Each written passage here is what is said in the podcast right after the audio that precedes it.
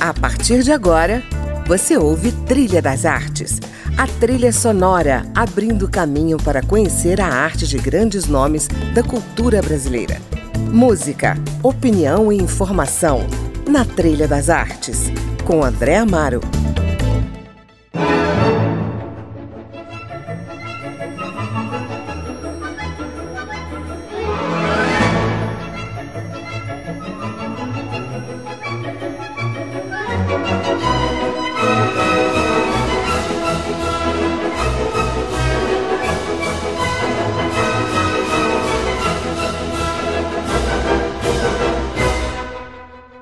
Está começando mais um Trilha das Artes e hoje eu converso com a multiartista Luciana Martuchelli. Do teatro ao audiovisual, da música ao rádio, seu trabalho é lapidar técnicas, provocar e explorar o mundo invisível que rege o trabalho do artista. Luciana excursiona pela dramaturgia, composição e interpretação musical, cinema, cenografia, produção, direção de espetáculos e promove encontros entre realizadores cênicos de várias partes do mundo. É diretora da Tal Filmes, estúdio de pesquisas cênicas, produtora de cinema e escola de atores e canto.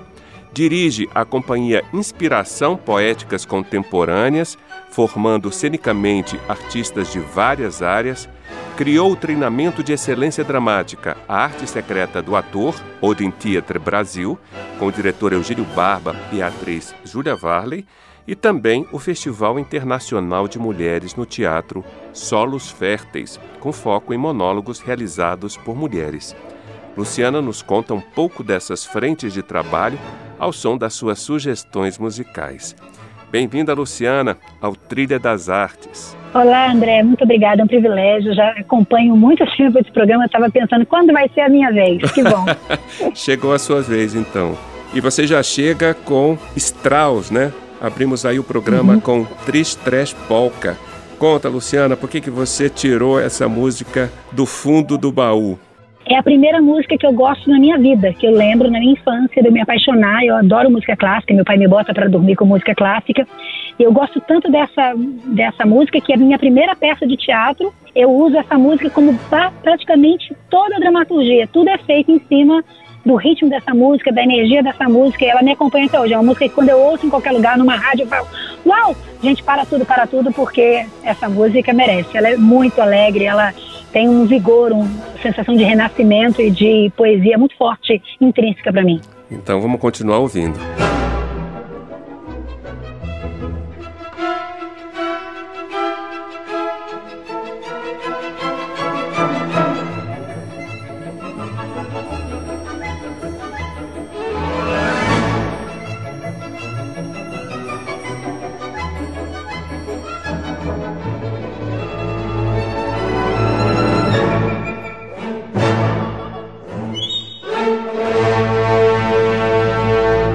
Luciana, vamos começar falando então dessa sua descendência artística, né? Filha de pais artistas.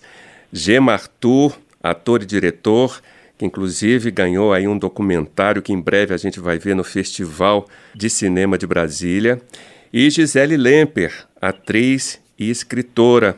Querida Gisele Lemper, que nos deixou há quase dois anos. Em que medida essas referências, Luciana, constituíram a sua identidade como artista? É um privilégio você crescer no ambiente com artistas, né? A realidade é muito diferente. Meu pai e a minha mãe criavam um ambiente de muita ludicidade, imaginação, criatividade, comunicação. Então, mesmo que eles não fossem artistas, eles eram amantes das artes. Sendo artistas, então, eu tinha um grande universo de entropia. Eu praticamente passei a minha infância acompanhando meus pais nos ensaios. Então, eu passava a madrugada, a noite nos ensaios de manhã eu ia para a escola.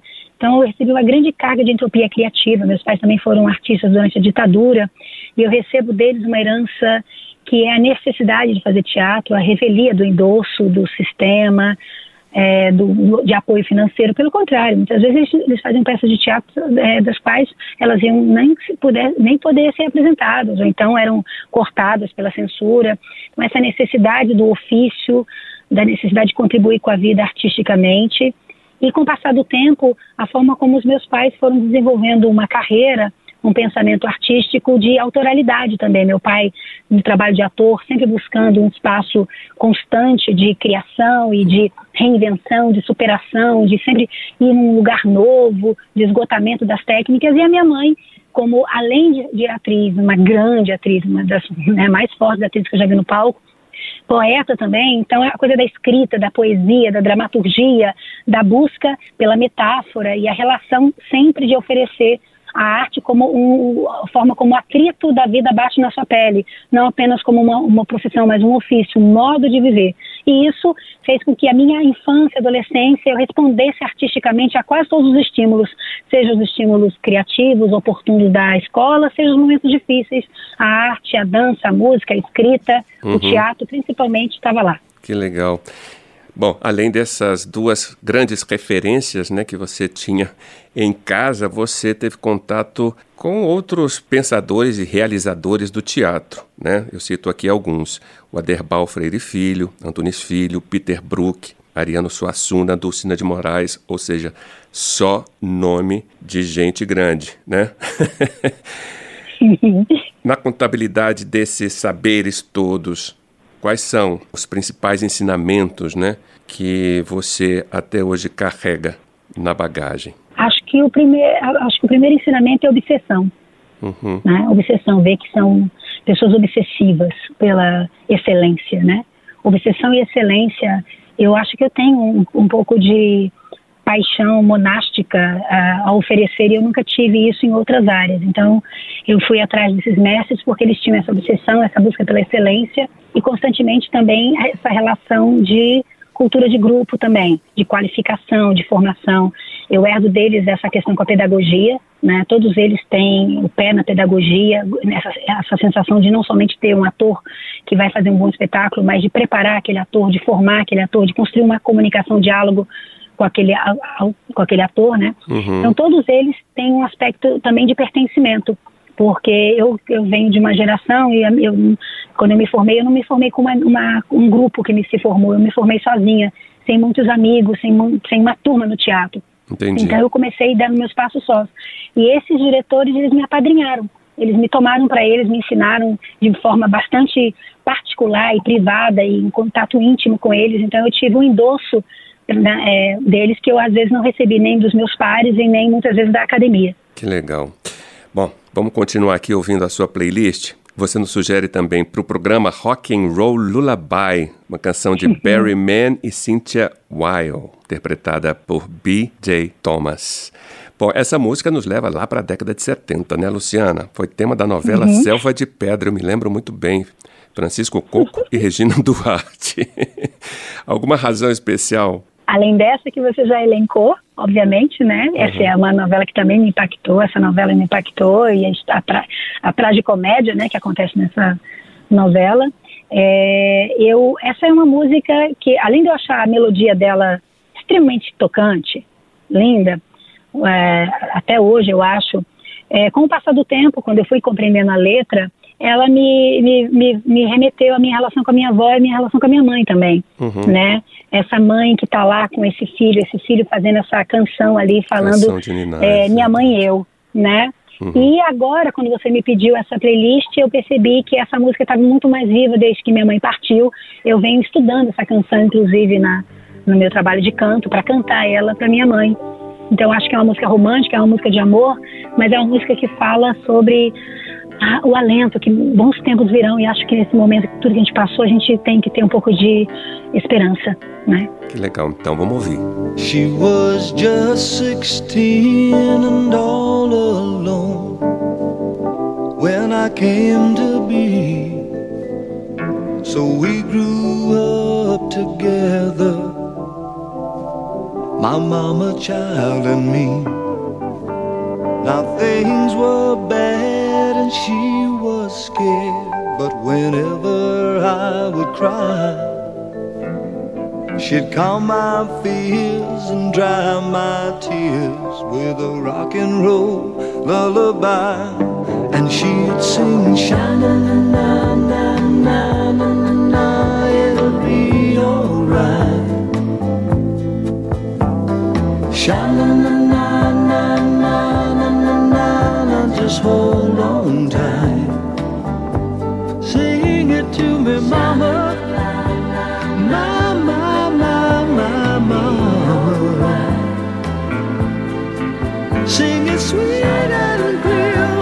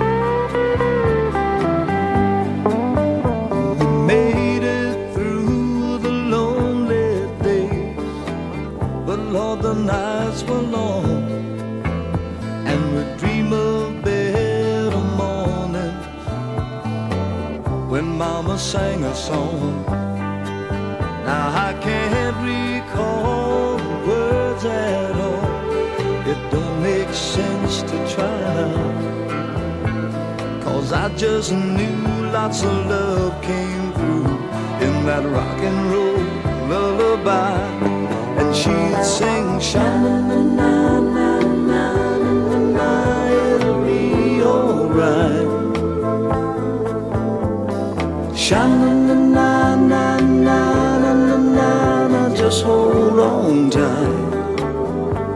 I can hear your mama, mama, mama.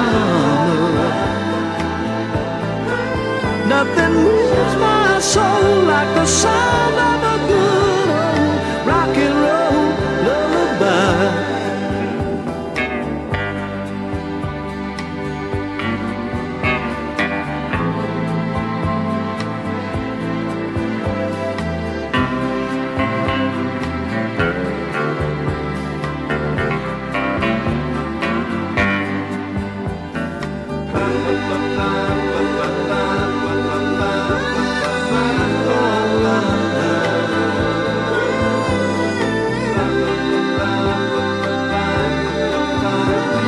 Roman time.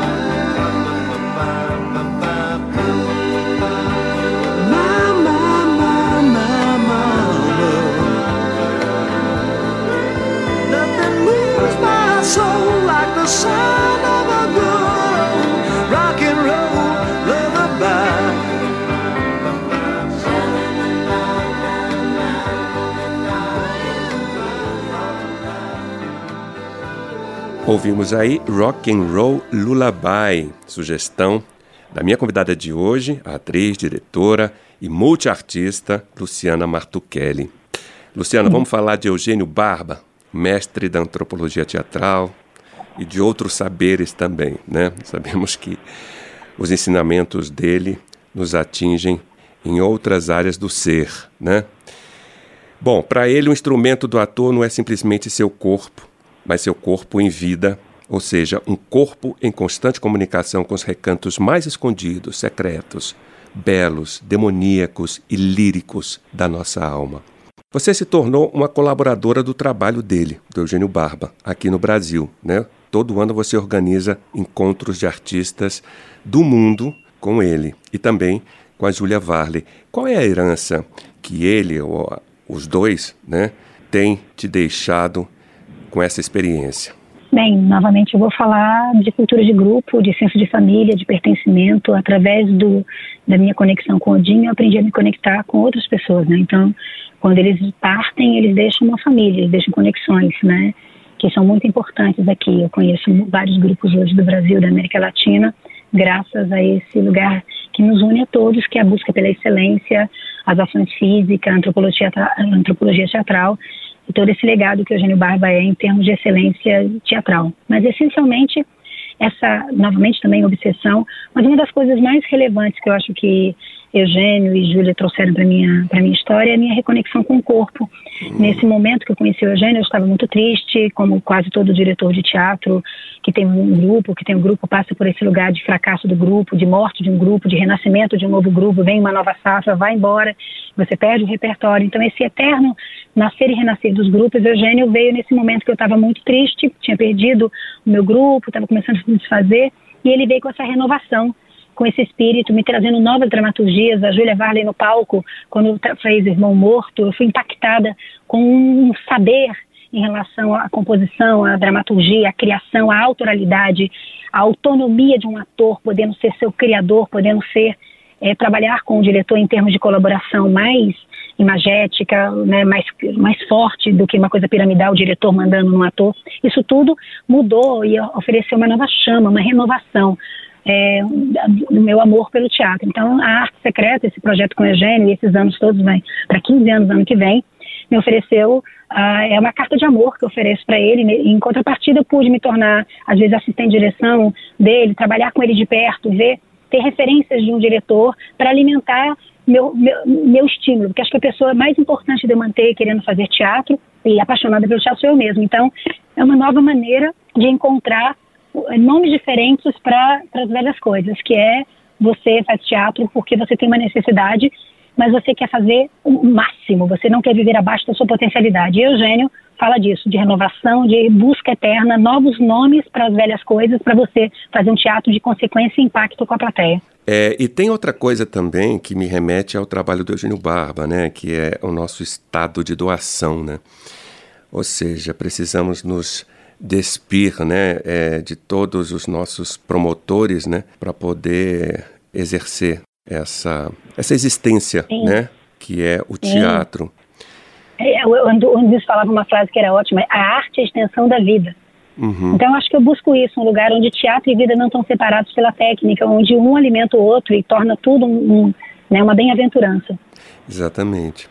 E por falar em doação, né, Luciana, você escolheu para a gente ouvir também a canção Donner por Donner, do Michel Berger. Fala um pouco dessa música, por que, que você nos brinda com essa música, né? Por que, que ela faz parte da sua memória musical? Primeiro, nesse momento que eu conheci essa música, eu estava estudando francês, então ela veio como uma música que trazia essa mistura do inglês com o francês, né? É o Elton John é o músico favorito, é um dos músicos favoritos da, da minha mãe, né? Então ela também trouxe esse músico para minha vida e várias canções dele. Então ela falava assim, algumas pessoas gostam de Stravinsky, outras gostam de Elton John. Ela fazia inclusive esse, esse comparado, né? Com certeza. Que, que não tem a ver com com excelência, tem a ver com gosto, né? Uhum. E eu gosto de músicas cantadas em outras línguas e também nesse momento eu estava cantando, então eu precisava de referências para minha voz soprano na época eu não tinha essa referência e ela vem, ela, a a Gali canta nesse momento assim muito lindamente, a, a voz dela é algo angelical e eu acho, e eu, também a, a, química dos dois cantando era muito charmosa. Era um, um clipe que passava no Fantástico e vinha com esse lugar de parceria, de, de um casal cantando, eu, de dueto, né? De vozes. E eu estava, nesse momento, começando a descobrir a minha voz, a canção, começando a compor também. Então, eles eram o início de uma referência para eu começar a pensar também em estudar o francês, em cantar em outras línguas e também, quem sabe, construir parcerias para cantar. Então, vamos lá. Wear no handy silver lining. We're no crime to make the headline news. If it's a matter for decision, you and I can be the ones to choose. Mm-hmm. Mm-hmm. Je te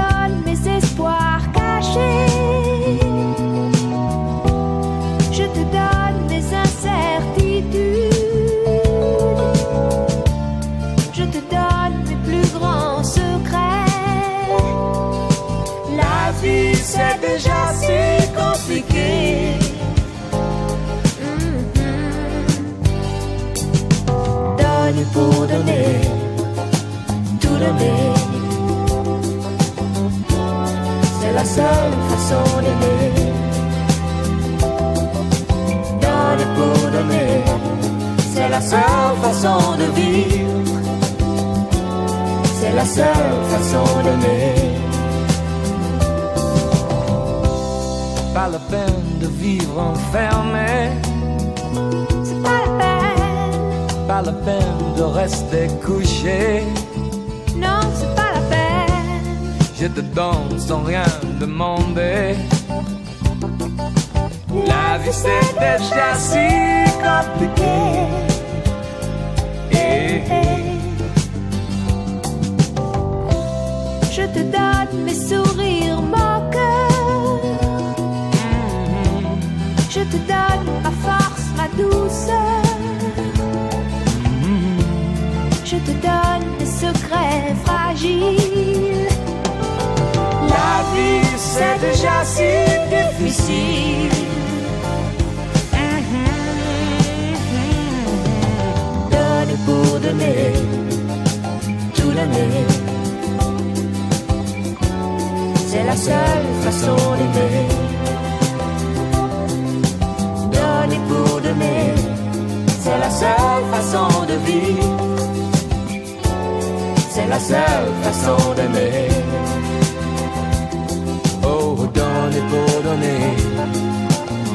Mhm. C'est la seule façon d'aimer. Hmm, donner pour donner, c'est la seule façon de vivre. C'est la seule façon d'aimer.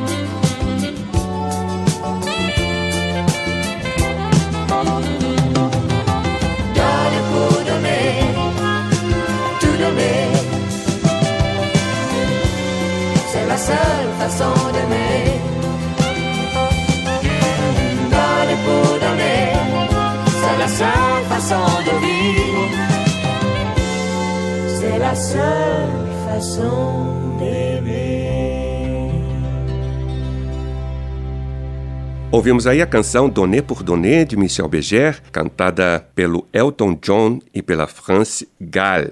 A sugestão é da minha convidada de hoje, a diretora, atriz, cineasta, preparadora de elenco, Luciana Martuchelli.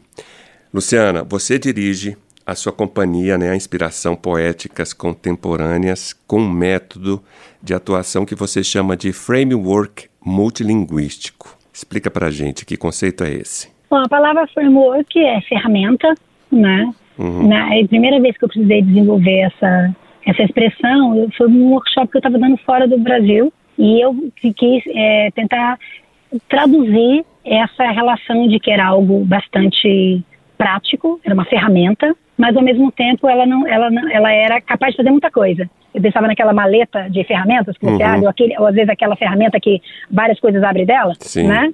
Então eu pensava num ator multicapaz, até porque nós somos brasileiros, né? Temos essa, essa, essa pluralidade como uma das nossas qualidades, mas às vezes a pluralidade leva a gente a ficar superficial nas coisas, né? Tipo, a gente se torna é, especialista em generalidades, e ao invés de se aprofundar. Diferentemente de alguns desses mestres que você citou e, e tradições, que vão às vezes profundamente dentro de um único caminho até tornar aquele caminho completamente mapeado e reconhecido. Uhum. Então, eu gostaria de tentar juntar as duas coisas. Então, esse é um método onde eu juntei todas as minhas tradições teatrais numa releitura para a contemporaneidade do e para minha necessidade como diretora, de, eh, pedagoga também, encontrando atores que são bailarinos, que são eh, que, que são cantores. Então, como eu fazia aquele cantor fazer tra e trabalhar o corpo, como eu fazia aquela bailarina e trabalhar a voz, como construir um conjunto de ferramentas que não fossem dogmáticas. Eu não queria ter uma técnica, um gênero. Ah, então eu trabalho com a técnica do Eugênio Barba ou do Peter Brook.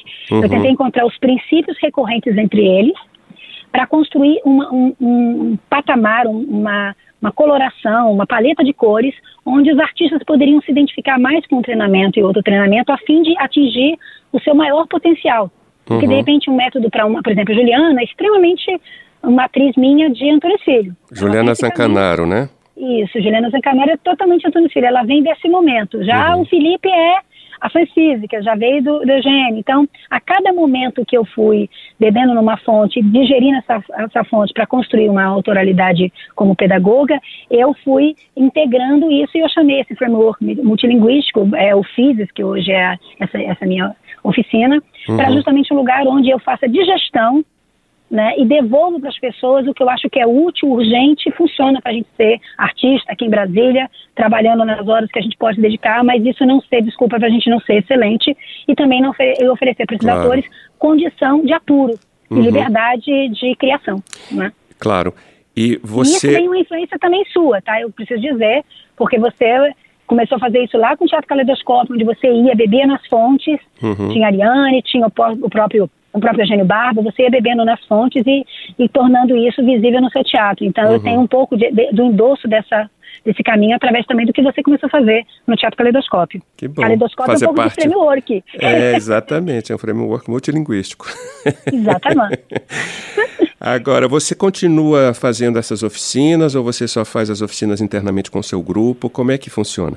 Durante a pandemia, foi uma coisa muito especial, nós viramos, é, começamos a trabalhar online. Eu achei que ia ser difícil no início, mas como eu sou filha de dois mundos, do cinema e do teatro, uhum. eu comecei a trabalhar online, tanto com preparação de cinema, mas também com preparação de teatro. E agora, menos de um mês, dois, não, perdão, dois meses, a gente fez o nosso primeiro presencial desde a pandemia aconteceu, a gente trabalha no Sudoeste, fazendo uma oficina justamente agora, nesse exato momento de releitura, de recuperação de um corpo, né? Agora esse framework, além de ser um framework, ele também é um recovery, um rescue, né? Uhum. Um lugar de resgate de inteligências corporais, de saúde, imunidade, humanidade, porque nós ficamos encapsulados em casas, em, né, na, na, pandemia, e os corpos perderam muito, muita vitalidade e segurança. Então, eu estou fazendo agora um trabalho que, nesse momento, está contextualizado em como eu posso fazer esses corpos voltarem a serem seguros, expressivos e poderem devolver para o teatro informações que só o teatro pode dar quando as pessoas forem voltarem para ele em termos de, de convívio humano e de restauração dessa,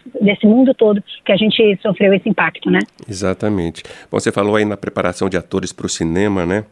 E eu queria justamente saber é, por onde passa esse seu trabalho. Você já fez casting para documentário, filmes, novelas, né, Luciana? Qual é Sim. o processo que um ator precisa enfrentar para chegar a um nível de excelência no cinema? É, começou para mim apenas como um lugar de fazer as pessoas sobreviverem na frente da câmera, né? Eu percebia que os atores que eu mais admirava no teatro, aqui em Brasília, que tinham toda uma carreira, uma bagagem, quando dava a câmera gravando, eles não tinham às vezes esse a excelência ali à disposição, porque eles não tinham, não é porque não tinham talento nem potencial, porque não tinham a praxis, né? Não estavam uhum. ali trabalhando todo dia. E é músculo puramente músculo. Uhum. Começou dessa maneira e aos poucos eu fui estudando, trabalhando como media training, fui trabalhando até com, com pessoas que não são atores, não atores, e eu fui desenvolvendo um entendimento do que funciona e não funciona na câmera. No primeiro momento, a ideia é trabalhar com presença, minha palavra de ordem em quase tudo que eu faço de preparação. Uhum. Conseguir estar aqui e agora na frente da câmera e tornar a câmera sua aliada.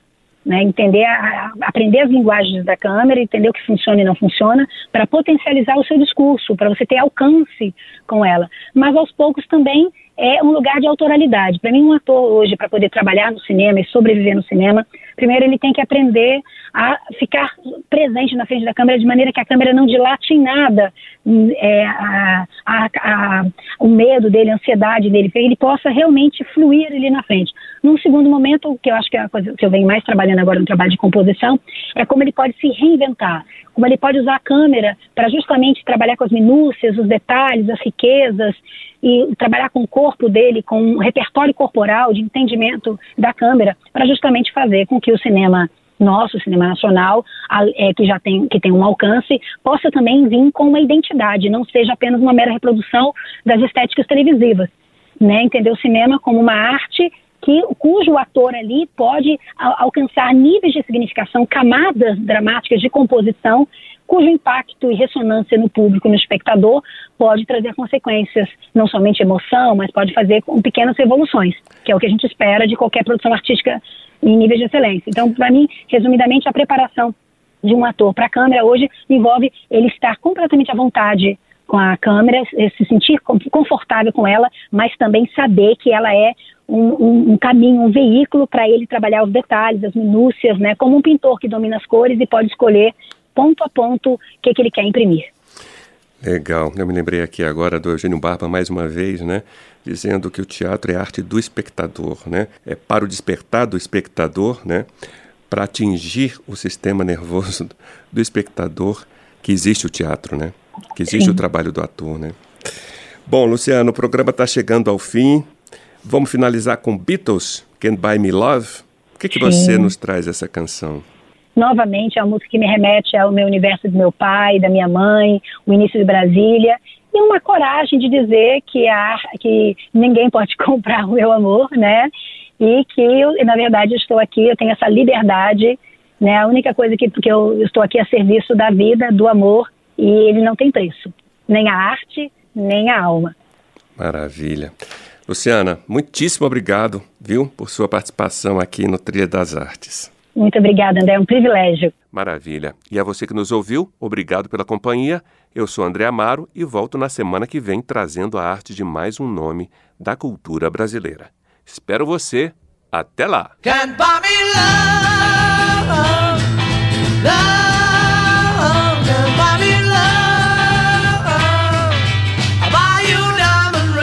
Friend, if makes you feel alright. I'll get you anything, my friend, if it makes you feel alright. Cause I don't care too much for money, but money can buy me love. I'll give you all I've got to give if you say you love me too. I may not have a lot to give, but what I got I'll give to you. Much for money, but money can buy me love, can buy me love. Everybody tells me so, can buy me love. No, no, no, no. Say you don't need no diamond rings, and I'll be satisfied. Tell me that you want the kind of things that money just can't buy. I for money, money can buy me love.